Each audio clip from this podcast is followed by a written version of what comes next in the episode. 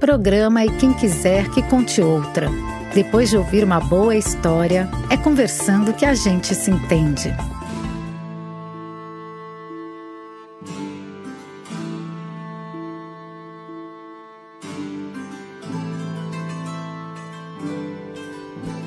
Boa noite, pessoal. Estamos aqui mais uma vez no nosso programa E Quem Quiser Que Conte Outra. Eu sou Carmen, que gosta de ouvir e de contar histórias. Como sempre, venho com a minha amiga Ruth. Diz aí, Ruth. Oi, Carmen, tudo bem com você? Eu sou a Ruth e eu gosto de ouvir histórias e tô aprendendo a contá-las também.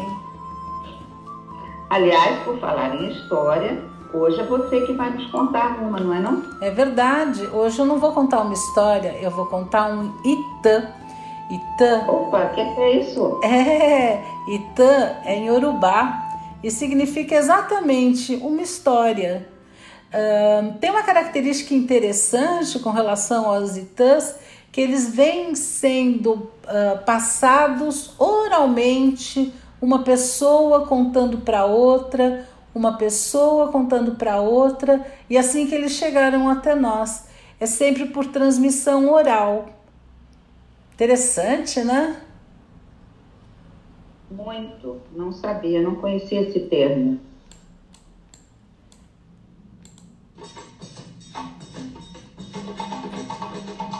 Tá ouvindo alguma coisa? Estou ouvindo um som diferente. O que está rolando aí, Lúcia? São tambores. São tambores africanos que estão tocando para criar o clima para nossa história.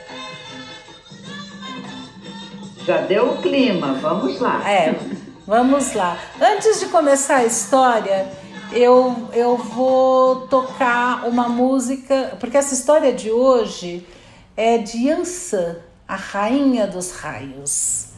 Então, para a gente entrar bem no clima, nós vamos ouvir um, uma música que se canta para Yansan. Vamos lá.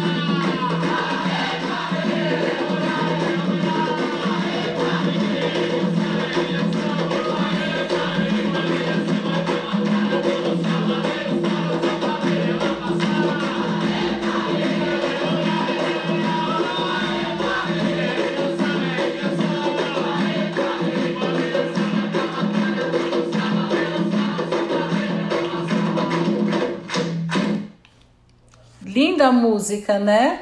Agora vamos ouvir a história. Agora que a gente está bem no clima, Vamos ouvir a história. Muito no clima. Já me estou me sentindo na África. Vou... Exatamente da África que eu devo me dirigir para a Nigéria. Isso, Nigéria é uma boa. Que é exatamente tá onde fica o rio Oiá, que deu origem ao nome da nossa Yansan. Vamos ouvir a história dela. Vamos lá.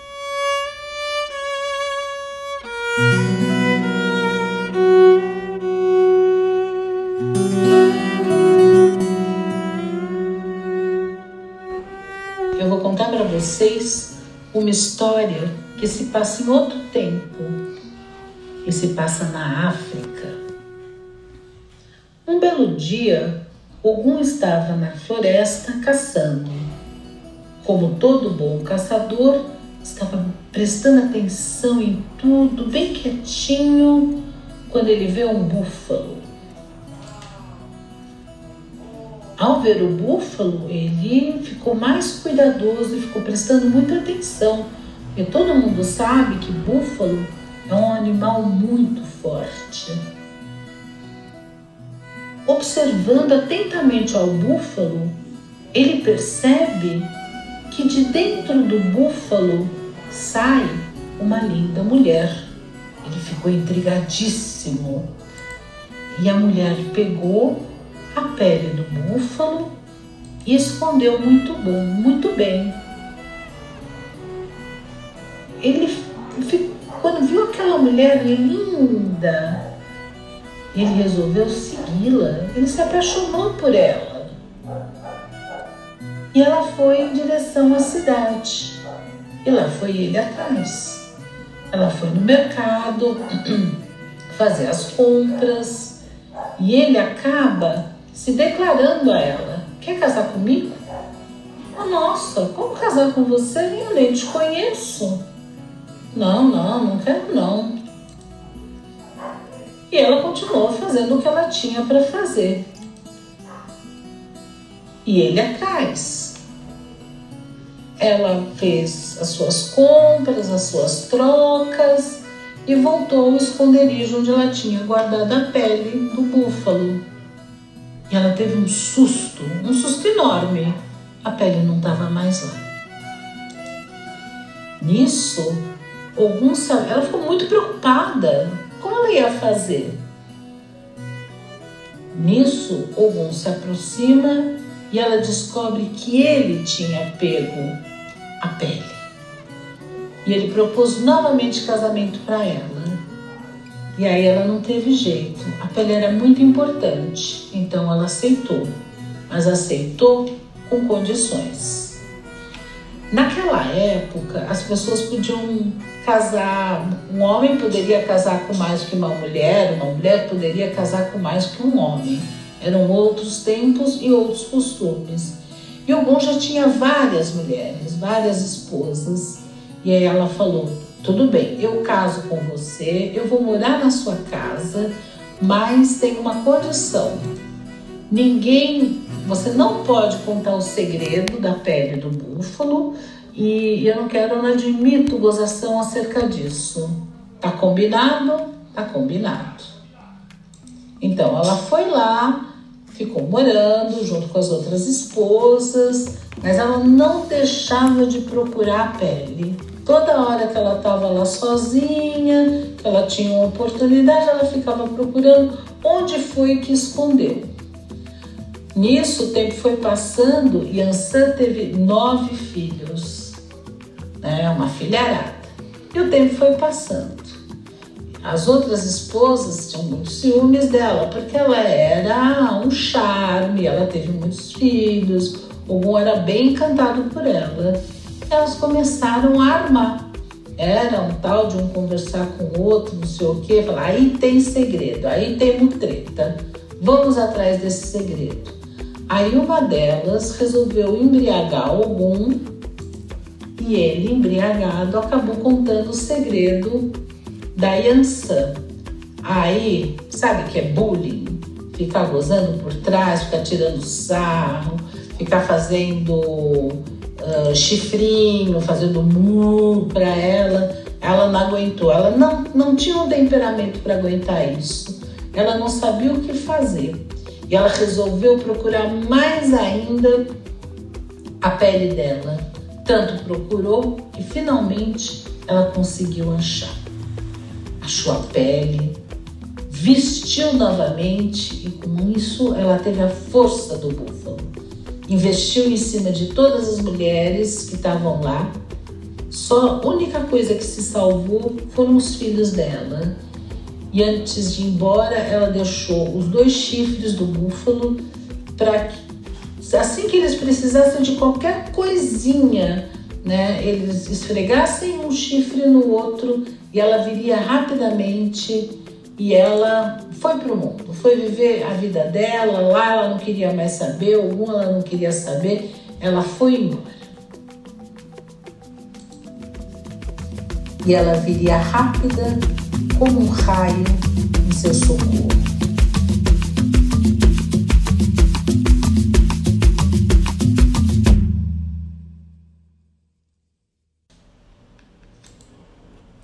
Interessante essa história, né, Carmen? Você gostou? Pensar numa mulher que pode se transmutar em búfalo, ela se ela tem essa força de um búfalo dentro de si. É muito interessante essa história, não é? Muito. Eu não conhecia nada de Yansan. Que figura forte, hein? Exatamente, é uma grande guerreira. Você sabe, Rô, que você contando essa história é, me faz lembrar que há em outras mitologias, folclores, é, essa descrição de uma mulher de um animal que pode se transformar num animal. Parece que essa é uma é uma história que se repete até em culturas diferentes, não? Uhum, interessante. Parece que sim muito, mesmo. Muito. E o animal no qual ela se transforma é nada menos que o búfalo, né? Sim. Exatamente. Uh, como se esse búfalo representasse toda uma coragem, toda uma força, toda uma liberdade, né? Porque ela vai embora no final. É uma sabedoria, até uma proteção. É como se ao vestir aquela roupa, que é como uma capa, ela conseguisse receber tudo isso. Ou ela pudesse entrar em contato com esses lados dela. Sabe uma coisa que que eu estou aqui me lembrando que eu acho interessante, hum. geralmente nessas histórias em que a mulher é, consegue se transformar num animal, isso é uma coisa que de certa forma precisa ser mantida em segredo. Uhum. Como é que você vê isso daí? É, se a gente pensar, eu acho que ainda hoje uh, o, o que é esperado do comportamento feminino é um comportamento uh, mais tranquilo, mais doce, diria até mais submisso. Esse outro lado que muita mulher tem, ou quase toda mulher tem, como se ele devesse ser guardado em segredo. Né? Essa mulher guerreira essa mulher que fica muito brava, arrebenta tudo, etc, etc, ela não é bem vista. É um ponto muito interessante para se pensar, hein? muito interessante para se pensar. Você, é, eu fiquei aqui pensando enquanto ouvi a história, porque é uma, como você fala, o Itan, né? A respeito é, de um orixá, não é? Uhum. É uma orixá feminina, não é? Exato. É, e os orixás, eu, eu li uma vez que os orixás são representações de forças da natureza. Exato. E aí eu liguei com um, um comentário que você fez dizendo que na Nigéria tem o rio Oiá. Uhum. E Oiá é um dos nomes de Yansan, não é? Exato, exatamente. E eu lembro que uma vez eu estava pesquisando sobre, não tinha nada a ver sobre o Egito antigo, sobre os deltas do Nilo e tal, e por acaso eu vi que na Nigéria tinha um rio que tinha nove braços, né? É, ele terminava abrindo nove braços. E aí eu falei, uau, você contou a história e falou que a Yansan, o Iá, uhum. teve nove filhos. Uhum. Você tem essa relação também com essa uh, representação até física do rio Oiá? Uhum. Eu creio que sim, né? Porque essas histórias que são transmitidas oralmente, uh, elas trazem um conteúdo que eu diria que é mais explícito, mais claro, mas ela traz também muitos mistérios. Né? Sim. Então, é, se aprofundar nos detalhes, como por exemplo, o número de filhos de Yansan, nove. Nove é o número de Yansan. Nove eram os nove afluentes do rio Oiá, né? Uhum. E nove é também é, é o último antes de chegar no 10, que já é o 1 e o 0. O, o 9, ele já tem uma completude, ele já tem. Uh, um, ele, ele já é um número que fecha um ciclo e começa outro. Ah, interessante essa leitura do lado mágico do número 9. E você sabe, Ruki, eh, você falando 9, eu me lembrei, tem uma, uma lenda japonesa, uma, uma figura que faz parte da, da mitologia japonesa, eu acho o Japão antigo também muito interessante, que é uma figura é, chamada Kitsune. Uhum. É, kitsune é raposa no Japão, no, no japonês antigo, arcaico. Uhum. Hoje em dia, no japonês atual, raposa se traduz de outra forma, não é kitsune. Mas kitsune é uma figura meio, meio mágica, meio mística, uma raposa que a cada 100 anos ela vai ganhando mais uma cauda. Uhum. E o número máximo de caudas que ela pode ganhar é nove. Olha. Quando ela ganha a nona cauda, ela está se aproximando de mil que é o tempo de vida dela, dessa entidade espiritual. Que interessante. E, e, entre as habilidades que ela vai desenvolvendo, uma delas é se transformar em ser humano.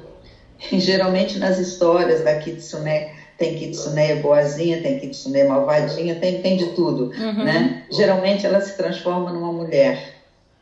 Às vezes numa mulher muito jovem, muito bonita, às vezes numa mulher mais velha, muito sábia, é, e aí está de novo essa transmutação, né? Mulher-animal e a presença do número 9. Uhum. E a cada ciclo de 100 anos ela ganha uma cauda. São, são histórias bem fascinantes, né? Nos bem, fazem pensar. Bem fascinante. E isso me traz uma coisa tão interessante, Carmen, é que é assim: uh, estamos no Brasil, fomos para a África ouvir um Itã né? Aí você uhum. traz uma história no Japão. E essa uhum. história, ela também tem similaridade com esse tã africano. E aí eu me lembrei de uma coisa, né? É, que vários geólogos, eles falam que a África e o Brasil, eles eram unidos. Que a, que a, a parte mais externa, a crosta terrestre, né? Uh, ela se separou. Porque se a gente pensar, o interior da Terra, o magma, ele é, ele é líquido. Né? Então, como se fosse assim, boias nadando numa piscina. Aí, de repente, parece que tem essa separação, né? E aí, se a gente olhar no mapa, é interessantíssimo porque eles realmente eles se encaixam, né? Brasil e a uhum. África, se deixar, se encaixa perfeitamente. Uhum. O que faz. É, o que faz pensar, né, que na realidade a gente fala, nossa, tão longe, um costume tão diverso, tão diferente, quando na realidade é quase uma coisa só. Ô Ru, você sabe que uma vez uh, eu lembro um autor comentando que nós olhamos, né, o outro como um ser tão diferente da gente E aí você olha, vai na África, né, os africanos tão diferentes dos outros povos, ou vai no Japão também, fisicamente tão diferentes, mas à medida que você vai se afastando e você vai tendo uma visão mais cósmica do planeta, uhum. na realidade nós somos, nós seres humanos, somos à distância muito mais parecidos do que diferentes. Nós somos diferentes em detalhes. Uhum, né? Interessante e, isso. E aí, quando você pontua que você está contando um Itan que veio da África, eu lembro de uma figura que tem no folclore japonês, como essa parte da mitologia, do folclore, né? da tradição oral que vai passando de geração em geração, como elas sinalizam para gente essa mais essa semelhança do que a diferença. É verdade. E mesmo quando eu né? penso no toque do tambor, né? Porque o toque do tambor, o, o tambor bate no ritmo do coração. O meu coração bate muito parecido com o teu. O teu coração bate num ritmo muito parecido com outro ser humano em qualquer lugar desse planeta, né? Uhum. Então essa coisa mais básica, mais estrutural, vamos dizer assim, nós somos muito parecidos mesmo. Você, eu não sei se você lembra uma época em que a gente estava estudando na faculdade sobre relação mãe-criança. Uhum. Uh, falaram de um estudo que eu nunca esqueci, que o recém-nascido, quando você coloca o som do batimento cardíaco da mãe, uhum. ele se acalma, uhum. né? É, aí falaram, não, mas na realidade ele se acalma com o som de qualquer batimento cardíaco. Uhum. É que com o batimento do coração da mãe, ele se acalma mais rápido, mas ele se acalma com o som do batimento do coração humano. Uhum. Eu acho bonita essa, essa pesquisa, e é isso que você está falando aí. Né? Uhum. E o tambor, agora não sei se estou viajando, mas é, eu não sei, num terreiro de um bando de candomblé, o tambor não é aquele elemento que chama os deuses? Uhum. O tambor uh, chama os deuses. Tem várias. Uh, num terreiro tem várias formas de se conectar. Uma delas é através dos tambores, dos, dos atabaques que chamam. Esse tipo específico de tambor, né? Uhum. Que ele é mais. Não vou dizer rudimentar, mas ele é feito de de materiais mais naturais, ele é feito de uhum. madeira, ele não é feito de metal, ah, como feito era antigamente na África. Né? Então, esses uhum. atabaques, é, é, eles têm, o toque deles é uma das maneiras de se conectar com as divindades. Ah, que bonito! Uhum. Uau! Então você começou a história de hoje, o Itan, na realidade, com um belíssimo chamamento. Exato. Chamei o coração de todos para estar com a gente. Ah, que bonito, Rô. Gostei bastante. Muito, muito bom. Uau, acho que a gente precisa agora terminar também em grande estilo homenageando Yansan, não? Sem dúvida, sem dúvida. Eparrei Oiá, uhum. é isso aí, né? Eparrei Yansan, isso mesmo. É o cumprimento que se faz a essa divindade, né? A, que controla os ventos. Uh, e o vento pode ser desde uma brisa suave, né? Como pode ser com uma violência enorme, um vendaval, um tsunami, tudo isso ainda é vento. Ru, peraí, Ru. Você está falando de vento? Eu me lembrei aqui de uma música linda que a Betânia canta, uma gravação antiga. Espera aí um minutinho que eu vou colocar para você. Eu acho que você vai adorar. Uhum, quero ver. Ouvir, né?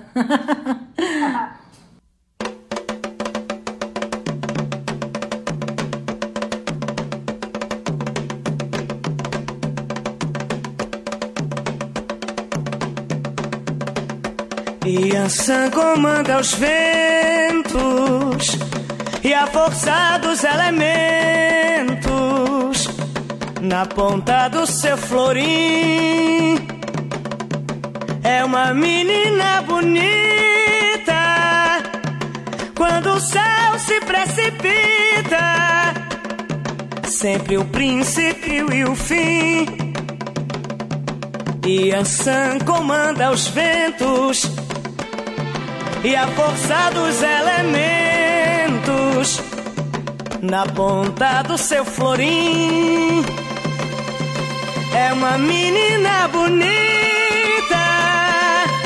quando o céu se precipita. Sempre o princípio e o fim. Gostei muito, gostei bastante. É, é, ela canta para as Yabás, é isso? É, essa música, é, eu coloquei só um trechinho da música. A uhum. música se chama Asiabás. E ela canta para Yansan, para Ová, para Oxum e acho que para Nanã. É, ela canta para várias figuras femininas. É uma gravação antiga de um disco bonito dela que chama Pássaro Proibido. É, mas eu lembrei que ela cantava para Yansan, falei, ah, vou colocar para Ruth. E você falou os ventos, eu disse, é agora. Que venham os ventos, né? Que venham os bons ventos. E a música chama Iabás. Uhum. É, quando o disco foi lançado, há muito tempo atrás, eu fui olhar o que, que significava. E eu vi lá que significava que Iabás é, seriam os orixás femininos, ah. como se fosse assim, a força feminina dos orixás, uhum. representada por essas entidades todas aí que eu falei. Uhum. Interessante. É muito bonita né? mesmo, muito bonita. Sabe outra coisa que eu acho muito, que eu achei belíssimo quando eu ouvi essa música, que fala que a Yansan está segurando o seu florim, né? Uhum. Segurando a sua espada. E, e, eu fui dar uma olhada como é a representação da Yansan e, e fala isso mesmo, que ela é representada às vezes com um alfange, com uma foice e a cauda de um animal nas mãos e um chifre de búfalo na cintura. Isso. Lembrei da sua história. É isso né? mesmo. E, então, a, a representação dela é sempre de uma figura muito bélica, muito forte, muito determinada para enfrentar situações. Né? Como é que você vê isso? Então, eu vejo da seguinte maneira: a espada traz esse lado bélico, né? O chifre do búfalo ele tem a ver com a história que eu contei, né? Que é da força que ela tem. Uhum. Agora, a cauda de animal, eu posso te contar uma história para você uhum. saber qual é a origem. Você quer que eu te conto? Uhum. Claro, me diga aí que origem é essa. Então vamos lá. É um Itã depois eu vou contar quem é o autor, porque eu estou lendo, né? Uh, e chama assim: O Baluaê tem as feridas transformadas em pipoca por Yansan. Chegando de viagem à aldeia onde nascera, o Baluaê viu que estava acontecendo uma festa com a presença de todos os orixás. O Baluaê não podia entrar na festa devido à sua medonha aparência. Então ficou espreitando pelas frestas do terreiro Ogum, ao perceber a angústia do orixá, cobriu-o com uma roupa de palha que ocultava sua cabeça e convidou a entrar e aproveitar a alegria dos festejos. Apesar de envergonhado, o Baluaê entrou, mas ninguém se aproximava dele. Yansan tudo acompanhava com o rabo do olho. Ela compreendia a triste situação de Omolu e dele se compadecia. Yansan esperou que ele estivesse bem no centro do barracão. O xirê estava animado. Os orixás dançavam alegremente com suas equedes. Yansan chegou então bem perto dele, soprou suas roupas de mariô, levantando as palhas que cobriam sua pestilência. Nesse momento de encanto e ventania, as feridas de Obaluaê pularam para o alto, transformadas numa chuva de pipocas que se espalharam brancas pelo barracão. Obaluaê, o deus das doenças, transformou-se num jovem, num jovem belo e encantador. Obaluaê e Ansã tornaram-se grandes amigos e reinaram juntos sobre o mundo dos espíritos, partilhando o poder único de abrir e interromper as demandas dos mortos sobre os homens. A cauda de animal ela usa para fazer este trabalho com o baluaê. Ah, é qualquer animal? Em geral é de cavalo, né? Ah, ah cauda do cavalo. Ah, sim, sim, eu estou vendo a figura aqui. Você sabe quando a gente vê documentários sobre África, uhum. é comum alguns chefes tribais terem. Eu achava que era tipo uma ventarola assim de crina. Ah, entendi. É um objeto mágico, um objeto sagrado, Sim. né? Sim. Muito bonito. Que ajuda entre os mundos. É bonita essa história, né? Do. Muito bonita. Porque, para mim, ela, ela traz fortemente o, o poder transformador do vento, né? Que transformou uhum. as chagas em pipoca. Pipoca uhum. também chamado as flores de Obaluaê. Quando assim, uma música aparecer as flores de Obaluaê, são pipocas. As pipocas. Você sabe o que eu li uma vez? Que o Obaluaê, é, para quem não, não entende dos, em detalhe, em nível de detalhe né, das figuras da Umbanda ou do Candomblé, uh, o Baluaê é aquela figura misteriosa que vem coberto de palha. Se Isso. você o rosto, o corpo, nada. Uhum. Ele é só... E você sabe apenas, é o que todo mundo fala, que é como se ele fosse um médico, né? o médico do corpo e da alma, o Baluaê. E, e uma vez eu, eu li, eu achei interessante, porque eu sempre achei que as palhas eram para cobrir o corpo e o rosto dele, porque estava deformado com alguma doença. Mas eu li uma vez que uh, ele usava também essa cobertura de palhas, porque em alguns momentos ele era uma figura tão linda e tão brilhante, talvez mais brilhante que o sol. Uhum. Então ele tinha que cobrir, porque as pessoas não tinham condição de vê-lo. Eu achei bem bonito isso também. Bonito, bonito mesmo. Eu, eu, eu desconheço. Eu conheço apenas essa história que ele fez, uh, que recobria as chagas dele. Isso uhum. eu conheço. Uh, eu acho interessante porque você estava falando, né, que ele é o orixá, ele é considerado o orixá da cura, né? Como a Yansan uhum. é orixá do vento, vamos dizer, uh, ele seria o orixá da cura. Então é um orixá que nesse momento de pandemia ele está sendo bastante chamado para ajudar.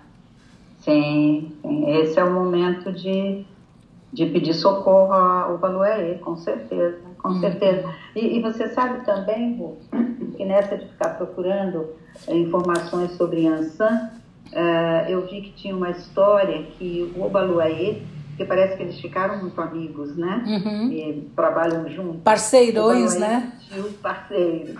Pediu que ela levasse três cabaças hum. do Xangô, uhum. que era o marido dela.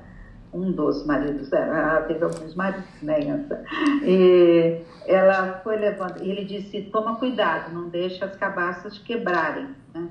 E aí, quando ela ia indo, três cabaças pesadas, já estava incomodada com aquilo, e ela também estava curiosa, né? A Yansan também é um pouco avessa às regras em alguns momentos, né? Uhum. Faz suas próprias regras. Uhum. Aí ela uhum. quebrou a primeira cabaça, e de dentro da cabaça saiu o vento. Ah, que lindo! E esse vento tomou a Yansan e ela subiu para o céu na ventania, até que a ventania se acalmasse e trouxesse ela de volta para a terra. É, e eu falei, nossa, que lindo! Ela é a orixá dos ventos e foi de dentro da cabaça lá do Baluaê que os ventos vieram. Eu achei bem bonito isso daí. É bem bonito mesmo, uma figura bonita, né? Você é. também me contou o, o apelido que Xangô deu para ela, que eu achei lindo. É, eu vi, uh, porque a Yansan ela era casada com Ogum. E esse é um ponto que eu acho interessante. À medida que a gente resolve contar alguma história ou dar uma pesquisada nos orixás, eles são bem libertários com relação a vida emocional deles, a vida afetiva, a vida sexual, né? De repente, um orixá masculino tem várias mulheres, mas de repente as mulheres também se cansam daquele marido e elas saem em busca de outro e se apaixonam por outro. É, é bem livre, né? Uhum. É, é, quase como se o vento de Yansan refrescasse um pouco essas paragens do coração aí entre os orixás, né? Uhum. E, então ela era casada com Ogum, mas ela se encantou com Xangô, uhum. né? O Ogum muito bélico, né? Sempre guerreando e tal. E ela se encantou com Xangô, que é considerado, eu não sei muitos detalhes, mas como se fosse é, o, o, rei da justiça, né? É uhum. É aquele que traz a justiça no meio das disputas, né? E nessa, nesse encantamento dela com Xangô, teve a recíproca, porque ele também se encantou com ela. E parece que ele dizia que ela tinha a beleza do entardecer. E daí ela, que se chamava Oiá, passou a ser chamada Yansan. Uhum. E o significado seria aquela que é bela como o entardecer. Eu achei. Belíssimo. Muito. Belíssimo. É interessante nessas histórias realmente de pessoas, quer dizer, são forças da natureza, né, os orixás, mas quando se conta as histórias são de pessoas livres, que, que vivem de uma maneira uh, muito soltas, né? As coisas que lhe acontecem. Eu acho que esse, Ru, não sei como você vê, mas para mim é, esse é o verdadeiro sentido da mitologia. Uhum. Uh, eu não sei quem foi que falou que não gostava da palavra mitologia, porque remete a mitos uhum. a coisas que não são reais, que não aconteceram. E a pessoa que dizia isso falava: não, na realidade, mitologia são histórias. Uhum. E, e eu acho que é isso mesmo. São histórias que dizem respeito a nós, seres Sim. humanos. Né? A história da nossa humanidade. É, diz as histórias da mitologia dizem respeito às nossas questões uhum. do cotidiano, né? a, o amor, o ódio, o ciúme, a inveja, né? as guerras, uhum. as verdades e as mentiras, é, tudo envolvido né? numa, numa forma bonita de se contar através de figuras especiais uhum. que representam essas forças da natureza à nossa volta, né? Sim. Acho que a mitologia é essa capa, assim, em volta da gente. E, e que é interessante porque uh, sempre nos faz refletir. Sim, sim. Uma outra coisa que eu vi, por exemplo, com relação à figura da Yansan, e até fui olhar para ver se eu não estava delirando, mas eu encontrei um texto que falava exatamente o que eu estava sentindo, que Yansan ela transita mais fortemente em territórios que nós consideramos masculinos, entre aspas, uhum. né? Ela, ela vai à guerra, ela disputa, ela não tem medo, ela vai atrás do que ela acha que é a verdade, que ela acha que é a solução, e não é uma figura que esteja muito ligada ao, ao dia a dia doméstico ou ao cuidado dos filhos. E isso eu acho muito enriquecedor na figura dela, uhum. porque é uma figura feminina né, que mostra para gente que o feminino também transita com muita categoria fora de casa. Uhum. Deu para entender? Eu acho isso muito bonito na, da figura dela e nas histórias a respeito dela. É, que traz uma mulher uh, fora daquela dicotomia entre a mulher cuida da casa e o homem cuida do sustento, sai para trabalhar, né? Quer dizer, de repente a gente tem uma mulher que é muito feminina, mas é, não é chegada aos afazeres domésticos, né? O que ela, a, a cada marido que ela teve, a cada companheiro que ela teve, ela foi junto. Ela foi com. Ah, você disse tudo. A cada companheiro que ela teve, né? ela teve companheiros, ela compartilhou com, com eles, não é? Uhum. Eu, eu, sempre falo com você que eu acho linda essa, essa palavra companheiro, que parece que veio lá do, do latim antigo, companis, aquele com quem compartilhamos o pão. Uhum. Né? Ela, ela foi companheira de vários orixás. Sim. E ia para a luta, para as demandas deles, de ombro a ombro, de igual para igual. Né? Sim. E a gente tem outras orixás, como Oxum, por exemplo, se eu falar bobagem, você me corrige, Ru, é, que não aparece, em que não aparece tão forte esse lado bélico. Com certeza ela também deve ter, porque cada um de nós é uma. Nós somos multifacetados, né? Os Uhum. orixás também. Uhum. Mas a Oxum que aparece mais é o lado da doçura, né? da, da sedução, o lado amoroso, o lado até meio mãe mesmo, abraçando o mundo. Já a Yansan não aparece tanto esse lado amoroso, aparece o lado passional. Né? Uhum. Se tivesse que escolher, eu diria Oxum é amor, Yansan é paixão. É, tem a ver até com as cores dela, né? É mais puxado para um sei laranja vermelho. lembra? não sei se tem um ou dois anos que a Mangueira, o enredo da Mangueira foi a Betânia. Você lembra disso? Lembro, lembro, mas não sei quanto tempo faz, não. É, faz pouco tempo, não faz muito não. E o enredo foi a Betânia. Então, se foi a Betânia, como ela é do candomblé desde sempre, e muito ligada à figura de Yansan e tal, claro que aparecia Yansan. As representações eram belíssimas. E o título do samba que ganhou para representar a Mangueira era A Menina dos Olhos de Oiá. Você lembra disso? Vagamente. Esse foi o nome do samba da Mangueira. Aham. A Menina dos Olhos de Oiá. Ah, aí eu, eu falei, Oiá é Yansan. Então, a Menina dos Olhos de Yansan é a Betânia. É por isso que esse aqui é o, o título do samba, né? Uhum. Aí um dia eu vi uma entrevista da Betânia e eu achei muito interessante. Ela falou, olha, eu fiquei muito honrada, colocaram lá a menina dos olhos de Oiá, mas na realidade não foi bem isso que eu disse, a Betânia falou. O que eu disse é que a mãe menininha um dia falou para mim, Inhansã é a menina dos olhos de Oxum. Aquilo que Yansan não consegue, Oxum resolve para ela. Então, Oiá é a menina dos olhos de Oxum. Isso foi o que a mãe menininha falou para para Betânia. Olha que coisa linda. Aham. E aí eles transformaram em a menina dos olhos de Oiá, como se a Betânia fosse a menina dos olhos da Yansan. Eu achei que de todas as formas ficou muito bonito. Ficou bem bonito mesmo. Ficou bem bonito. Será que ela também tem e, Oxum? Olha só, que coisa. Eu falando que eu vejo a Oxum dessa forma mais maternal, amorosa, mas na fala que a Betânia trouxe da mãe menininha, que era filha de Oxum, né? Uhum. A, a fala da mãe menininha tem muito claro esse lado forte da Oxum. Uhum. Ela fala, Oiá é a menina dos olhos de Oxum.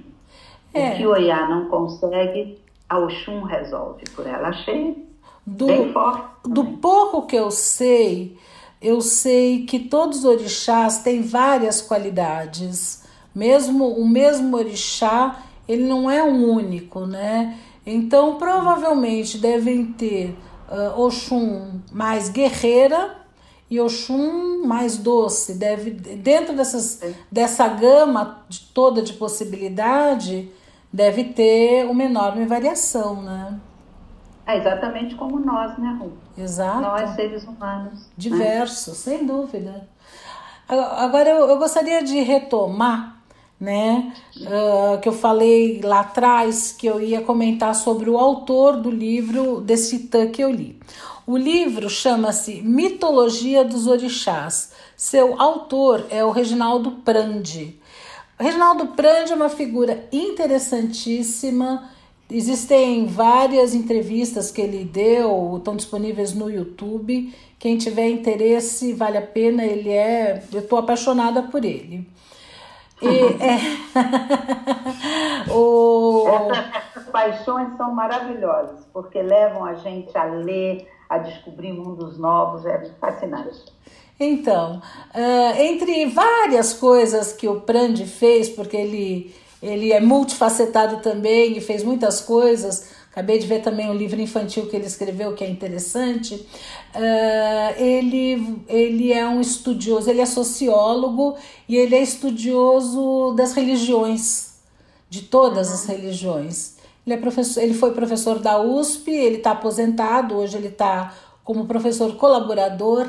Agora, ele tem uma abordagem de todas as religiões de uma maneira tão tão interessante, tão humana, tão sem crítica, porque ele estuda tudo, né? Ele estuda o candomblé, a umbanda, o catolicismo, o espiritismo, né? o pentecostalismo, e ele, e ele, ele tem assim uma fluidez de conseguir entrar, por exemplo, o pessoal da umbanda ao passar para ele todos esses itãs que ele recolheu e pôs num livro, isso é inédito, né? Porque, como a gente falou lá atrás, os itãs são de tradição oral. Eles eram passados uhum. boca a boca, Sim. né? Uhum. Então, para deixarem uma pessoa de fora, porque ele é branco, ele é estudioso, né? Professor da USP, uh, ele conseguiu uma entrada entre esses vários grupos que ele foi acolhido e o pessoal sentiu ele como um deles. Essa falta de crítica, essa abertura que ele teve para ouvir e, e, então fazer todos os. colocar por escrito todo esse, todo esse saber, todas essas histórias. Ele é muito interessante, o livro é muito interessante, é um, um livro que vale a pena. Não é a única coisa que ele escreveu, ele tem uma vasta produção mas esse livro é bem interessante oh, mesmo. Repete de novo o nome do livro, porque eu acho que esse livro merece fazer parte da estante de quem gosta e é curioso com relação às religiões. É, esse é específico de, das religiões de matriz africana, né? Ele chama Mitologia dos Orixás. Perfeito. Por que, que eu insisti nisso, Ru? Porque Aqui no Brasil, apesar das nossas raízes, né, nós temos raízes profundas de é, raízes africanas, né? E temos que falar africano mesmo, porque são de pontos diferentes da, da África, uhum. de onde vieram os escravos. Aqui no Brasil ainda há um preconceito grande com relação às religiões de matriz africana, uhum. né? Sim. E, e de vez em quando a gente vê notícias, principalmente no Rio, né? que nos bairros mais pobres a, a milícia muitas vezes invade os terreiros e bate nas pessoas e quebra os objetos de culto. Então há uma, um, um preconceito uhum. forte ainda com relação às religiões de matriz africana. Acho muito importante que a gente, quando comenta a respeito dessa maravilha, dessa riqueza que, que são as histórias dos orixás, que fique claro que tem livros de pensadores, de estudiosos, né, de pessoas da universidade que se debruçaram sobre, sobre esse tema também. Uhum, né? uhum. Mitologia dos Orixás do Prandi. Muito bom. Vale a pena ter na biblioteca. É, vale a pena, ou vale pelo menos ah, pesquisar entrevistas que ele dá. Ele faz uma análise super interessante uh, sobre, sobre essa mistura de religiões que, que compõem o Brasil, né? Porque uhum. as religiões estão todas aqui presentes, né? Uh, em, como você bem falou, infelizmente existem algumas religiões que, que conseguem se afinar melhor. Então, uma entrevista que eu ouvi, ele fala que a acho que é uma dessas grandes babalorixás e alorixás, uh, que elas, imagine, elas são líderes uh, do candomblé, mas se dizem também católicas. Quer dizer, tem alguns uhum. casamentos como esses que funcionam, outros casamentos uhum. já não dão tão mais certo, mas nós somos assim. né? Sim. Tem uma. Não tem muito tempo, é que depois uh, mudou, né? Mudou o governo, mudou o ministro da Educação, mas as pessoas vinham fazendo um trabalho para rever um pouco os temas, né, os vários eixos para se, uh, se discutir nos diferentes níveis de ensino, e havia uma, uma discussão e uma proposta muito séria de que uh, aqui no Brasil a gente passasse a estudar melhor nossas raízes africanas, uhum. porque a gente estuda pouco. É verdade. Né? A, a, minha geração, eu sempre fui apaixonada por história. A gente estudava muito a história da Europa, uhum. a história do Brasil, mas a história da, da África parecia que a África nem existia. Uhum. Então, eu achei muito, muito bem-vinda essa discussão de trazer né, a história do continente africano. Uhum. Mas, ao mesmo tempo, eu lembro de uma notícia que saiu um tempo atrás, que foi no norte, não sei o nome da cidade, mas que o professor foi falar sobre África e ele foi trazer a figura dos orixás. Uhum. Porque as figuras dos orixás são muito fascinantes, são como se fossem meio super-heróis, não é? Uhum. E um grupo de pais se mobilizou foi à escola para pedir que não falassem sobre África, porque esses cultos africanos eram coisa do capeta. Ai, que tristeza. É, então são situações que você ouve assim e dão uma profunda tristeza, uhum. né? profunda tristeza, porque são as nossas raízes. Sim. É como e... se a gente estivesse rejeitando e falando corta, corta isso fora, quer dizer, corta aqui o seu pé, corta a sua mão, corta você mesmo, são as nossas raízes, né? É, e como se cortar resolvesse. Eu só... Não resolve porque... Você tem um membro fantasma, lembra? Quando você amputa um membro, uhum. às vezes você... Continua sentindo. Ou você amputou o pé e o pé você sente cócega, você não consegue coçar porque o pé não está mais. É, mas em termos de cultura, se, se fosse cortar, uh, gente, ia ter que cortar muita música brasileira, muitos livros, uh, muitas danças, muito tudo. Não tem como cortar, está muito presente, né? Mas tem como você fazer um grupo de pais, reunir chegar na escola e falar: não queremos que nossos filhos estudem isso. É triste. É triste, é triste. Mas, apesar de tudo, é muito forte essa influência. Né? Você mesmo acabou de pegar uma música da, da Betânia, muito do que ela canta tem a ver com, com os orixás, às vezes uhum. você nem sabe direito, porque não, não percebe, mas está se falando de um orixá. Sim. Sim. E a gente cantarola junto. Quer dizer, tem esse outro lado que continua presente. Que bom, né? Ainda Eu bem. acho que talvez cada um de nós tenha uma parte um pouco insana na alma, né? Uhum. Um pouco rebelde. Uhum. É, com certeza. com Viva certeza. Tá Viva mesmo. Tá e para terminar, eh, eu vou chamar quem? Quem? Maria Bethânia e a Rita Benedito para cantarem para gente exatamente. Ela é filha de Ansa. Exatamente uma música para Rainha dos Raios. A gente fica por aqui por hoje, né, Carmen? Vamos nos despedir. praticamente em estado de graça de todas essas histórias. Muito bom. E quem quiser. Que conte outra. Vamos ouvir agora Maria Bethânia. Senhora das nuvens de chumbo, Senhora do mundo dentro de mim. Rainha dos raios, Rainha dos raios, Rainha dos raios, tempo bom, tempo ruim. das chuvas de junho, senhora de tudo